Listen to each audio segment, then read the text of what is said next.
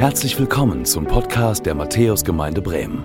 Wir freuen uns, dass du mit dabei bist und wünschen dir Gottes Segen.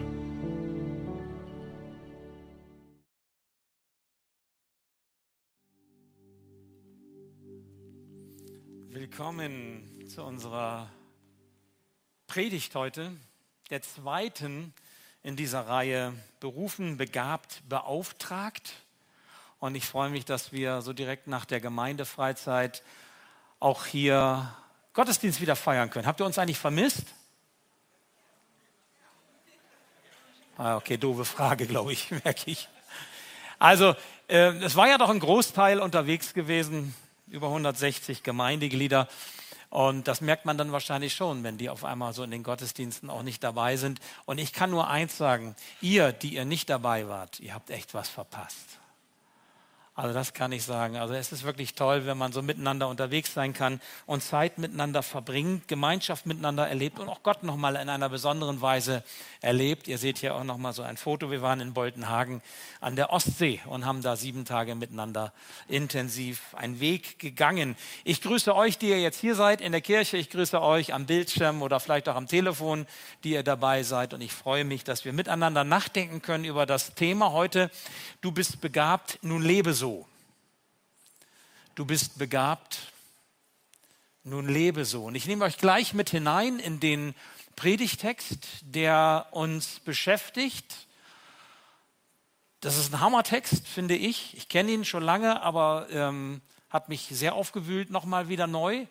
Und ist ein längerer Text. Und so ist es gut, bleibt sitzen, lehnt euch zurück, öffnet eure Ohren.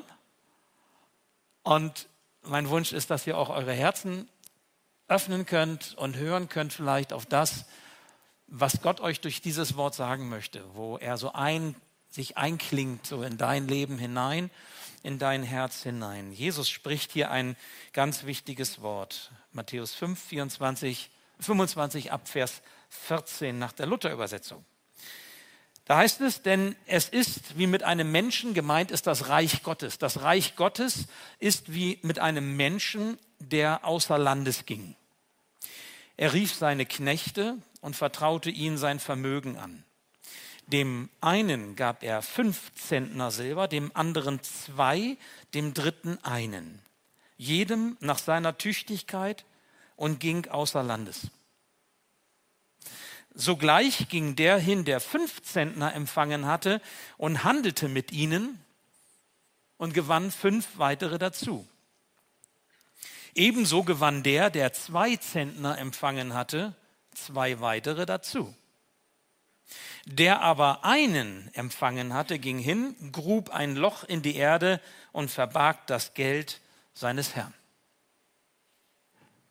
Nach langer Zeit kam der Herr dieser Knechte und forderte Rechenschaft von ihnen.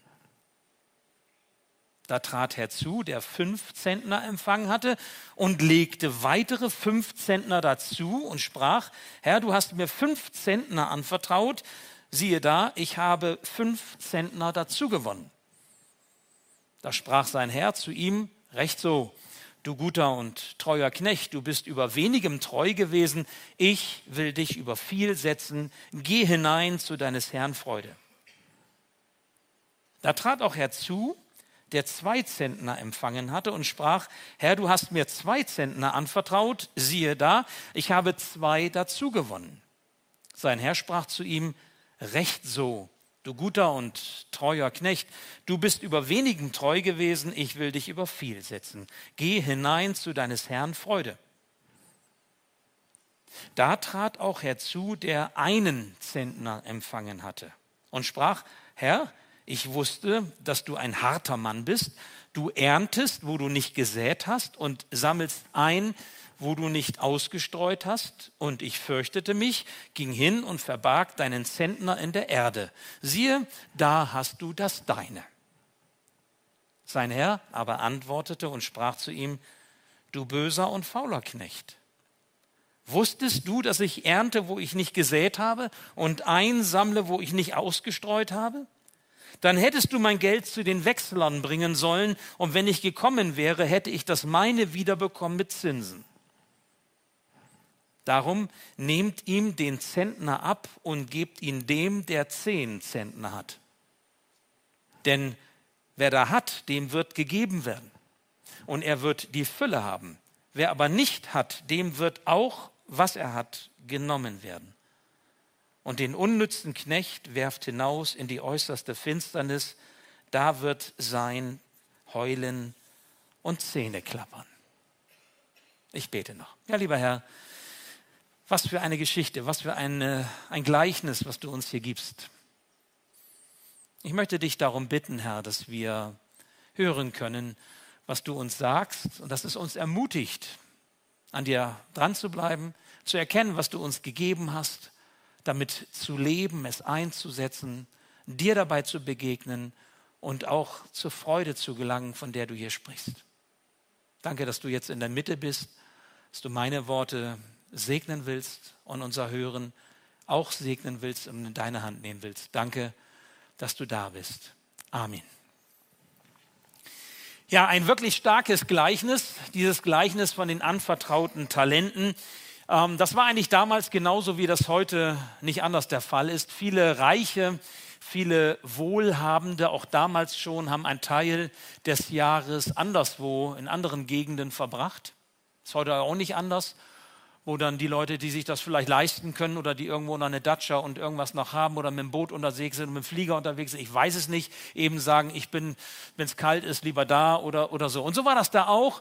So sind, das ist dieses Gleichnis, da ist also einer, der ähm, vertraut sein Vermögen und seinen Besitz für die Zeit seiner Abwesenheit Bevollmächtigten an. Die sollen sich darum kümmern die sollen dafür sorgen, dass es weitergeht in seinem Sinne. Dafür sind sie ausgebildet, dafür haben sie das Know-how, dafür werden sie bezahlt. Das waren jetzt keine Sklaven oder so im Sinne von, dass die keine Rechte und Freiheiten und sonst was nicht hatten, sondern das waren, eigentlich müsste man jetzt sagen, bevollmächtigte Verwalter dieses ähm, Großgrundbesitzers. Das ist so dieses Bild, was dahinter steht. Und Luther spricht ja davon, dass ihnen etwas anvertraut wird. Er redet von Zentnern Silber.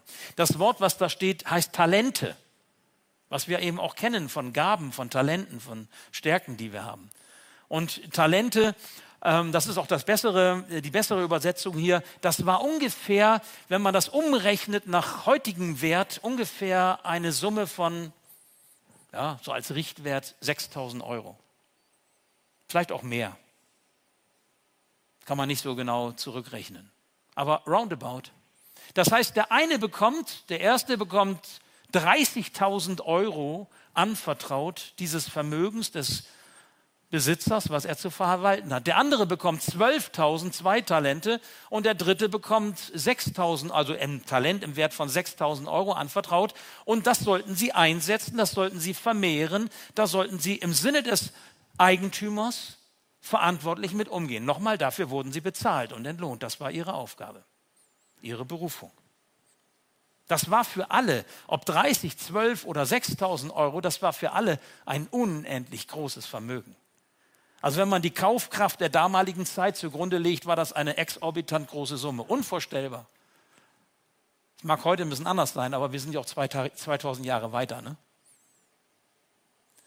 Und sie sollten das, was sie bekommen haben, entsprechend ihrer Tüchtigkeit, entsprechend ihres Könnens, wie der Text sagt, da hat der Herr unterschieden. Fünf, zwei, eins hat er unterschieden, sollen sie einsetzen und damit umgehen. Wisst ihr, wir sind so etwas wie Bevollmächtigte Gottes. Du bist so etwas wie ein bevollmächtigter Verwalter Gottes. Was hat er dir gegeben? Was ist das, was, was Gott dir gegeben hat? Was ist das Vermögen, was er dir gegeben hat? Heute denken wir nach über die natürlichen Gaben.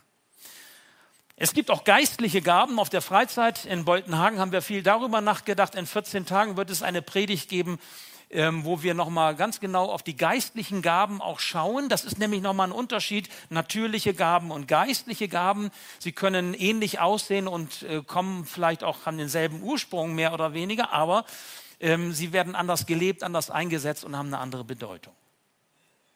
Aber wir alle, ob wir nun gläubig sind, an Gott gläubig, an Jesus gläubig sind oder ob wir uns für religiös halten, für fromm oder nicht, wir alle, so oder so, sind mit einem Vermögen ausgestattet. Wir alle haben natürliche Gaben. Das sind unsere sichtbaren Stärken. Das sind die besonderen Fähigkeiten, die wir haben. Das, was du besonders gut kannst. Und das, was Gott dir quasi von Natur aus so, so mitgegeben hat, das sind diese natürlichen Gaben, damit du sie einsetzt, damit du damit lebst. Und das möchte ich gleich am Anfang auch sagen. Es gibt eigentlich keinen, oder es gibt nicht nur eigentlich, es gibt keinen Menschen, der keine Gabe hat. Jeder hat eine Gabe. Kann sein, dass du sagst, oh, ich weiß gar nicht so richtig, was meine ist. Aber jeder, der jetzt hier sitzt, jede, die jetzt hier sitzt und jeder, der zuschaut oder der zuhört, hat Gaben. Natürliche Gaben. Und wenn du Christ bist, weil du dein Herz geöffnet hast für Jesus, hast du auf Garantie auch mindestens eine geistliche Gabe. Mindestens. Wenn nicht noch mehr. Deswegen ist das so wichtig herauszubekommen, was ist das denn eigentlich? Denn Gott, und das ist der erste Punkt, vertraut uns ein Vermögen an. Du bist beschenkt. Du hast etwas von Gott in dein Leben hineinbekommen. Jeder von uns etwas bekommen. Wir sind ein kreatives Geschöpf Gottes. Wir haben eine kreative Kraft. Wir können gestalten, wir können schön machen, wir können entwickeln, wir können handwerklich unterwegs sein. Wir haben eine denkende Kraft. Wir können Dinge ergründen, wir können Dinge verstehen, wir können Dinge erklären und weitergeben. Wir haben eine emotionale Kraft. Es sind Gaben, die Gott uns gegeben hat. Und das sieht man ja schon bei den Kleinsten. Und wenn wir eben so gehört haben, so Gemeindefreizeit, ich hatte ja auch noch mal so Gelegenheit in diesen sieben Tagen noch mal so die, ähm, die Gemeindekinder, die kleineren mal zu sehen. Wisst ihr, was ich gedacht habe? Ein Gedanke war, der Apfel fällt nicht weit vom Stamm. Und das meine ich ganz positiv. Also man sah dann wirklich schon bei manchen Kindern ja ganz die Mama irgendwie so. Auch von den Gaben her, von den, von den Voraussetzungen her, von dem, was da so drin steckt, ganz der Papa. Und das ist doch so toll zu sehen, wie, wie Menschen von klein auf schon Dinge in sich haben, die sich entfalten, entwickeln können, ein Vermögen, das sie einsetzen können, mit dem sie wuchern können wo sie etwas erreichen können und etwas bewegen können. Deine Gaben, deine Talente, deine Neigungen, deine Stärken, die Gott dir gegeben hat, damit kannst du etwas erreichen. Damit kannst du etwas bewegen für dich und für andere. Und es ist so wunderbar, dass du sie hast, diese Gaben, diese Stärken. Dass Gott dir das gegeben hat, das macht dich als dein, als dein Geschöpf wertvoll. Das macht dich einzigartig. Kein Kind gleicht dem anderen. Kein Mensch gleicht dem anderen. Wir sind Individuen, auch individuell, persönlich. Ja, und doch haben wir alle von Gott ein Vermögen mitbekommen. Der eine vielleicht fünf, der andere drei und einer ein Talent. Sei es drum, es ist alles ein Vermögen, unendlich viel, was Gott uns gegeben hat. Und noch einmal, wir sind alle, alle wie wir jetzt hier sind, egal wie du dich siehst oder was du vielleicht gehört hast, kannst nichts, bist nichts, schaffst du eh nicht. Wir sind alle wunderbar wertvoll von Gott geschaffen.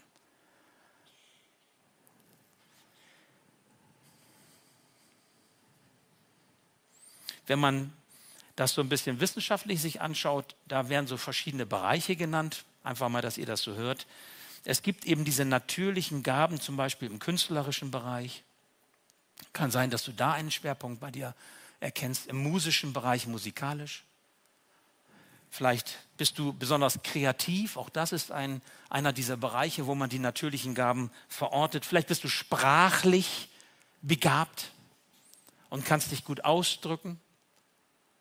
Vielleicht bist du intellektuell begabt und kannst ähm, Dinge durchdenken und Struktur hineinbringen und ordnen. Und da merkt man, vielleicht kommen die Dinge auch zusammen, intellektuell und sprachlich oder kreativ und musikalisch oder künstlerisch. Vielleicht bist du auch sozial befähigt, dass du in Beziehung treten kannst, dass du emotional empfindsam bist, wahrnehmen kannst, Dinge, Menschen abholen kannst auf einer bestimmten Ebene. Wisst ihr, das sind alles so Bereiche, in denen sich natürliche Begabungen tummeln. Man könnte sagen, das ist so dein angeborenes Potenzial Du hast ein angeborenes Potenzial von Gott mitbekommen. So hat er dich werden lassen. So möchte er, dass du auch dich entwickelst. Das ist das, was er an Vermögen in dich hineingelegt hast. Nun kann ich mir vorstellen, dass so mancher hier in der Kirche oder vielleicht auch am Bildschirm fragt, ja, was hat das bitte schön mit Gott zu tun? Wenn das natürliche Gaben sind, wenn das so angeboren ist, von Anfang an schon da, wieso spielt denn jetzt hier eine Gott eine Rolle? Und wenn das sogar unbedeutend ist, ob ich religiös bin oder nicht, ich habe natürliche Gaben, welche Rolle spielt bitteschön Gott dabei? Vielleicht sagst du, naja, wenn, dann sind es meine Eltern oder meine Familie, ja? Oder die Gene oder irgendwie so. Oder die Prägung. Ich möchte dir sagen, und darauf haben wir ja auch die vergangenen Wochen und Monate immer wieder mit hingewiesen, du kannst dich entscheiden, entweder siehst du dich als ein Produkt des Zufalls, als eine Folge der evolutionären Entwicklung, und dann kam es irgendwie dazu, dass du halt bist, so wie du bist. Meine Überzeugung ist das nicht. Wenn ich Menschen sehe, wie wunderbar Menschen geschaffen sind, wie kreativ Menschen geschaffen sind, mit welchen Stärken Menschen ausgerüstet ist, ich sage, Menschen haben einen Schöpfer, der sich die ausgedacht hat, der ihnen das mitgegeben hat, weil er selber so ist. Wir sind ein Ebenbild Gottes, sagt die Bibel. Wir sind Ebenbilder dieses Gottes. Das, was wir so an schöpferischer Kraft haben, haben wir, weil er Schöpfer ist. Das, was wir an Kreativität in uns haben, haben wir, weil er kreativ ist. Das, was wir an Schönheit machen können und Schönheit wahrnehmen, haben wir, weil er schön ist und weil er Schönheit will. Farbe und Buntheit und all das, was wir im Leben so als wertvoll bezeichnen, weil das von Gott kommt, weil wir Ebenbilder Gottes sind. Und weißt du was? So bist du kein Zufall, kein Produkt irgendwie einer abstrakten Entwicklung. Für mich, aus meiner Sicht, nach meiner Überzeugung, und so sagt es auch Gottes Wort ganz klar, bist du eine wunderbare Idee Gottes. Du bist eine wunderbare Idee Gottes. Und er hat dich richtig gut gemacht. Er hat dich wertvoll gemacht.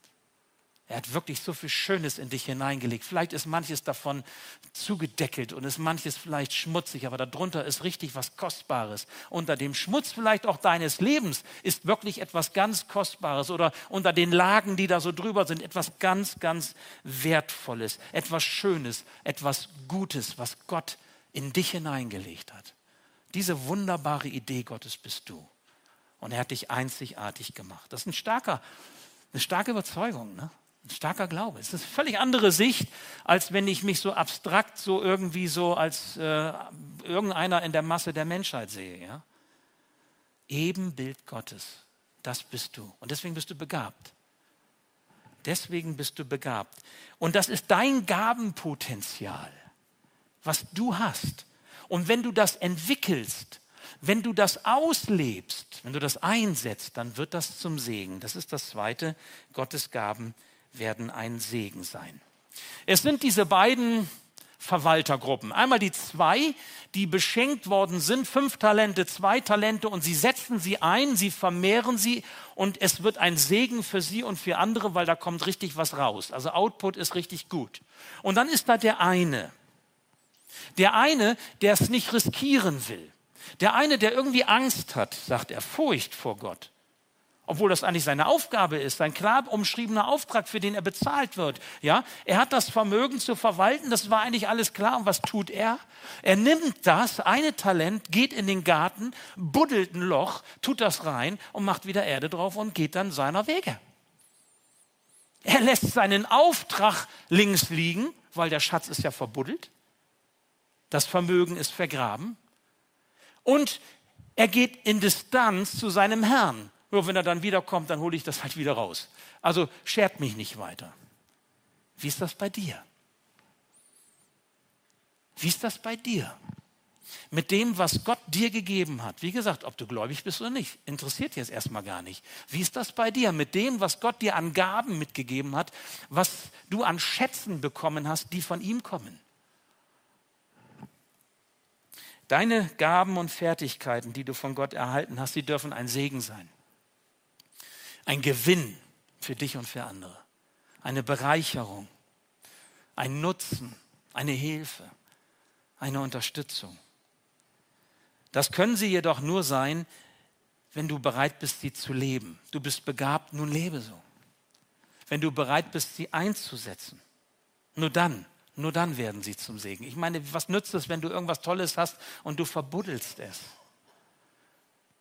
Dann weißt du zwar irgendwo, bestenfalls weißt du nicht mehr, wo du es verbuddelt hast. Kennst du das? Wenn du irgendwie was zur Seite legst, weiß ich auch nicht, irgendwie fährst in Urlaub und, und versteckst irgendwie deine Geldkassette, ja, und hast ein großes Haus, kommst aus dem Urlaub zurück und sagst, scheiße, wo ist das denn jetzt? Und wenn du dann älter wirst ne, und mehr vergisst, ey, ganz übel. Ganz übel. Da musst du schon irgendwie mit Tricks, so mit, mit Brotkrümeln, so bei Hänsel und Gretel arbeiten, dass du dich dann irgendwo dahin führen, dass du weißt, da ist jetzt der Schlüssel oder die Geldkassette. Keine Ahnung, wie du das dann machst. Zum Segen wird es nur, wenn du bereit bist, es zu leben. Vielleicht sagst du dir, ich weiß aber gar nicht so richtig, was sind meine Gaben? Ich kann dir das natürlich jetzt nicht zurufen, das sind deine Gaben, das wäre prophetisch, das tue ich jetzt nicht. Was ich dir aber mitgeben kann, sind ganz schlichte Fragen mal einmal, die du überlegen kannst, die ihr überlegen könnt, auch am Bildschirm. Was kann ich denn besonders gut? Was geht mir leicht von der Hand? Was strengt mich nicht so sehr an, wenn ich es tue? Zumindest wenn ich es tue. Vielleicht bist du hinterher kaputt. Ich predige gerne und hinterher bin ich kaputt, aber ich predige gerne. Ja? Ich gebe euch gerne etwas weiter, was mir wichtig geworden ist, was Gott mir aufs Herz legt. Und dann, dann äh, ich kann auch lange predigen, ich habe Zeit. Aber hinterher bin ich kaputt. Aber das ist in Ordnung. Aber ich predige. Wenn du etwas tust, was du gerne tust, dann kannst du beim Sport oder bei, was deine Gaben sind, musikalisch oder lesen oder ich, ja, dich vertiefen in Themen, diskutieren. Wenn das deine Gabe ist, kannst du stundenlang diskutieren, wo der andere sagt, oh, wann hört er endlich auf, ja? Was ist deine Gabe? Womit kannst du anderen eine Freude machen? Was bekommst du gespiegelt, wenn jemand dir sagt, ey, wenn du das so und so sagst und so und so an meiner Seite bist, das tut mir so gut? Ein Hinweis auf das, was du gut kannst, was eine eine Gabe ist. Überleg dir, was deine Neigungen, was deine Stärken sind, wo du hin neigst, also was du einfach von deinem Herzen her so, ah, wo, wo das so hinfließt, ja? Gaben, Stärken, Neigung, Talente. Und dann möchte ich dich bitten, nehme diese Gaben und Stärken an, als dein Vermögen, als das, was Gott dir schenkt. Lerne dich darüber zu freuen. Manchmal muss man sich auch, muss man auch vielleicht sagen, ich will mich darüber freuen, dass ich das kann. Ich will nicht immer auf das andere schauen, ich will mich freuen, dass ich das kann. Sieh es positiv. Das ist dein Reichtum. Und weißt du, der kann dir auch nicht genommen werden. Auch keine Motten und kein Rost frisst an diesem Reichtum. Das ist auch oft viel mehr wert, wahrscheinlich sogar immer viel mehr wert als alles Materielle, was du dir vielleicht als Reichtum vorstellen kannst wenn du dieses Vermögen und diesen Schatz, den du in dir hast, von Gott gegeben lebst. Und bitte schiele nicht auf die Gaben anderer. Neid und Eifersucht ist kein Weg, um wirklich zufrieden zu sein mit dem, was du hast. Wenn du dein Glück immer auf der anderen Seite des Ufers suchst, ja, dann wirst du es nie finden, weil du bist ja immer auf der falschen Seite. Und das Glück ist immer auf der anderen Seite, okay? Neid und Eifersucht helfen dir kein bisschen weiter, wenn du deine Gaben entdecken willst und sie ausbauen willst, sie fördern möchtest, nur dann werden sie zum Segen. Und ich verspreche dir, du lernst Zufriedenheit auf diese Weise. Du lernst auch Genügsamkeit, wenn du aufhörst, dich zu vergleichen und zu messen mit anderen. Und das erkennst, was dein Vermögen ist. Nochmal, ob du fünf, drei, fünf, zwei oder ein Talent hast oder vielleicht wie viel auch immer, zweieinhalb, anderthalb, es ist immer so unvorstellbar viel. Es ist immer ein Vermögen. Es ist immer etwas Besonderes. Und du bist etwas Besonderes. Wer so lebt und sein Vermögen vermehrt, der wird Segen um Segen erfahren. Desto größer wird der Segen werden. Und er lebt im Grunde das, was die Bibel ja auch sagt in Apostelgeschichte 20. Geben ist seliger als nehmen. Das ist ein geistliches Prinzip. Geben ist seliger als nehmen. Ja, das gilt, denn, und das ist das Dritte, Gottes Segen ist überwältigend groß. Dieses Gleichnis, was Jesus hier sagt von den anvertrauten Talenten, es nimmt eine, finde ich, überraschende Wendung.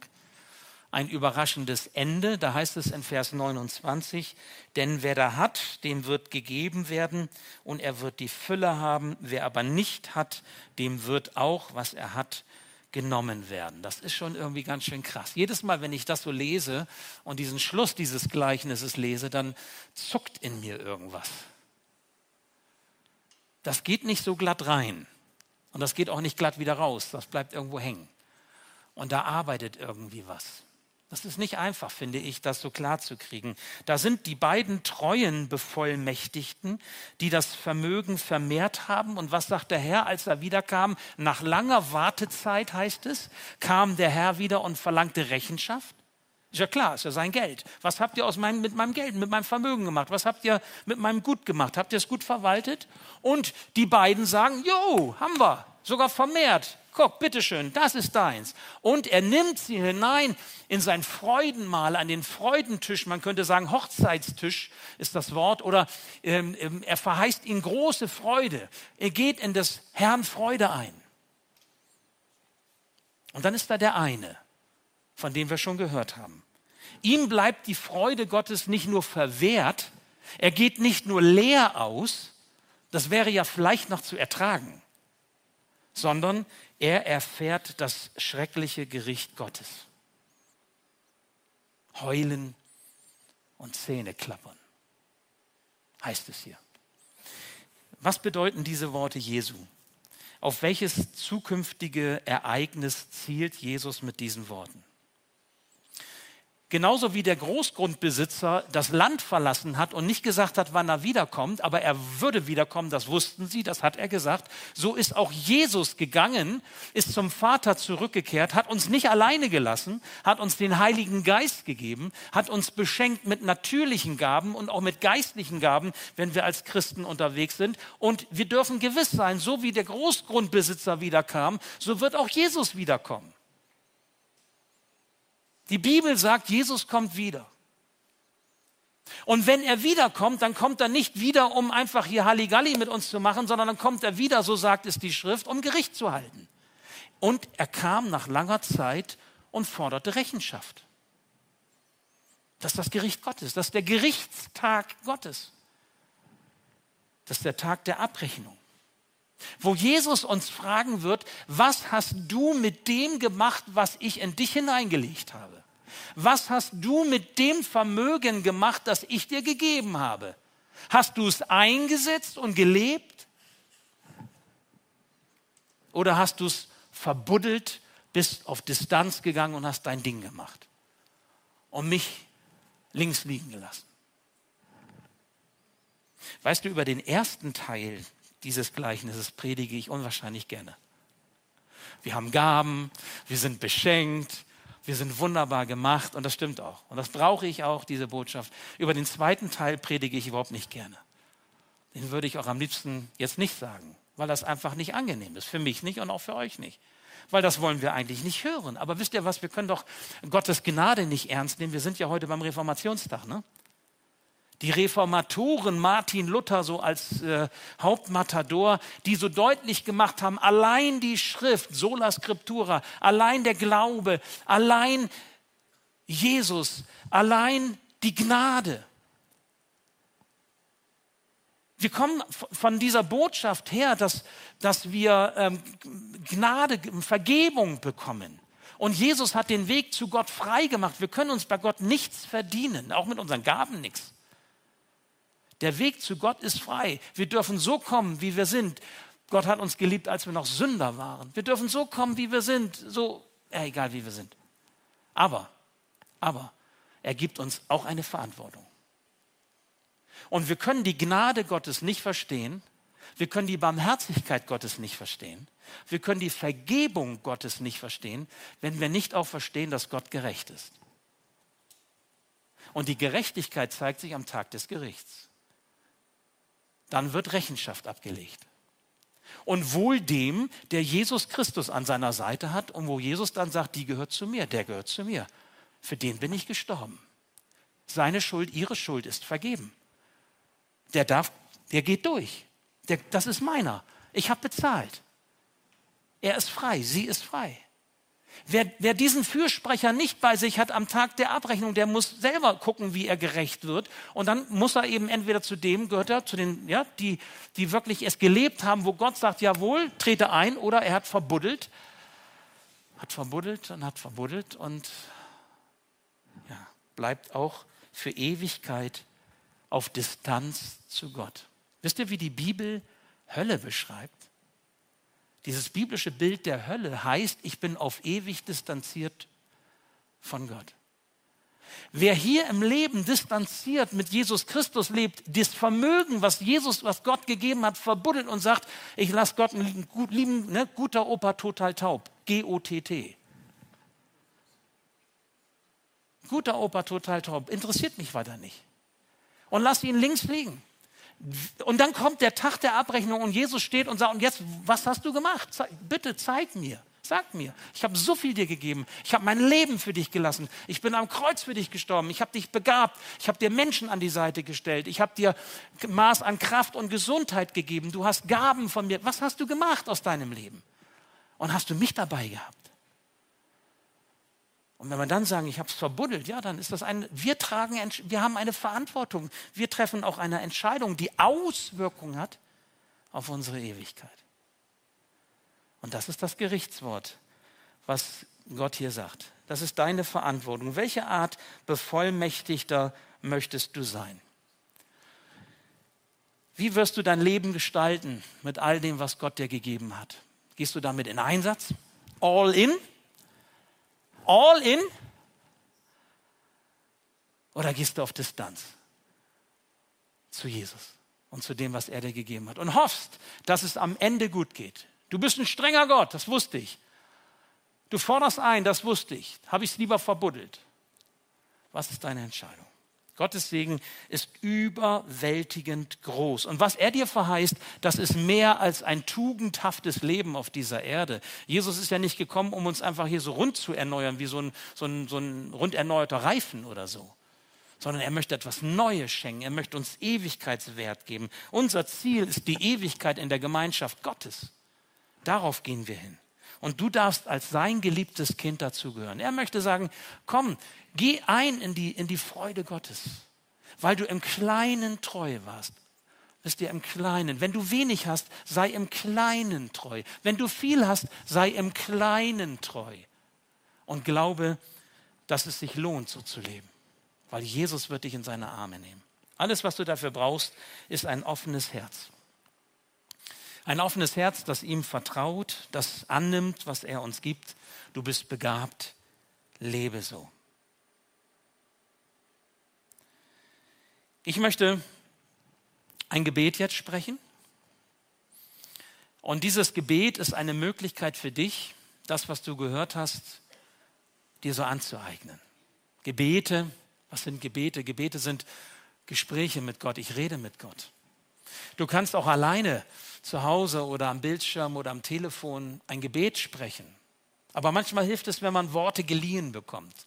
Und ähm, ich möchte dir jetzt mal so ein paar Worte leihen, die das so aufgreifen. Und wenn du möchtest, kannst du, wenn du das zu deinem Gebet machst, damit ausdrücken, jawohl, Herr Jesus, ich möchte gerne das, was du mir gegeben hast, leben. Ich möchte mich freuen an meinen Gaben. Ja, und ich, ich habe die Sehnsucht, ich möchte auch in die Freude hineingehen dürfen, weil du gnädig bist, weil du mich lieb hast, weil ich so wertvoll gemacht bin. Das ist eigentlich nur ein ganz schlichtes Gebet.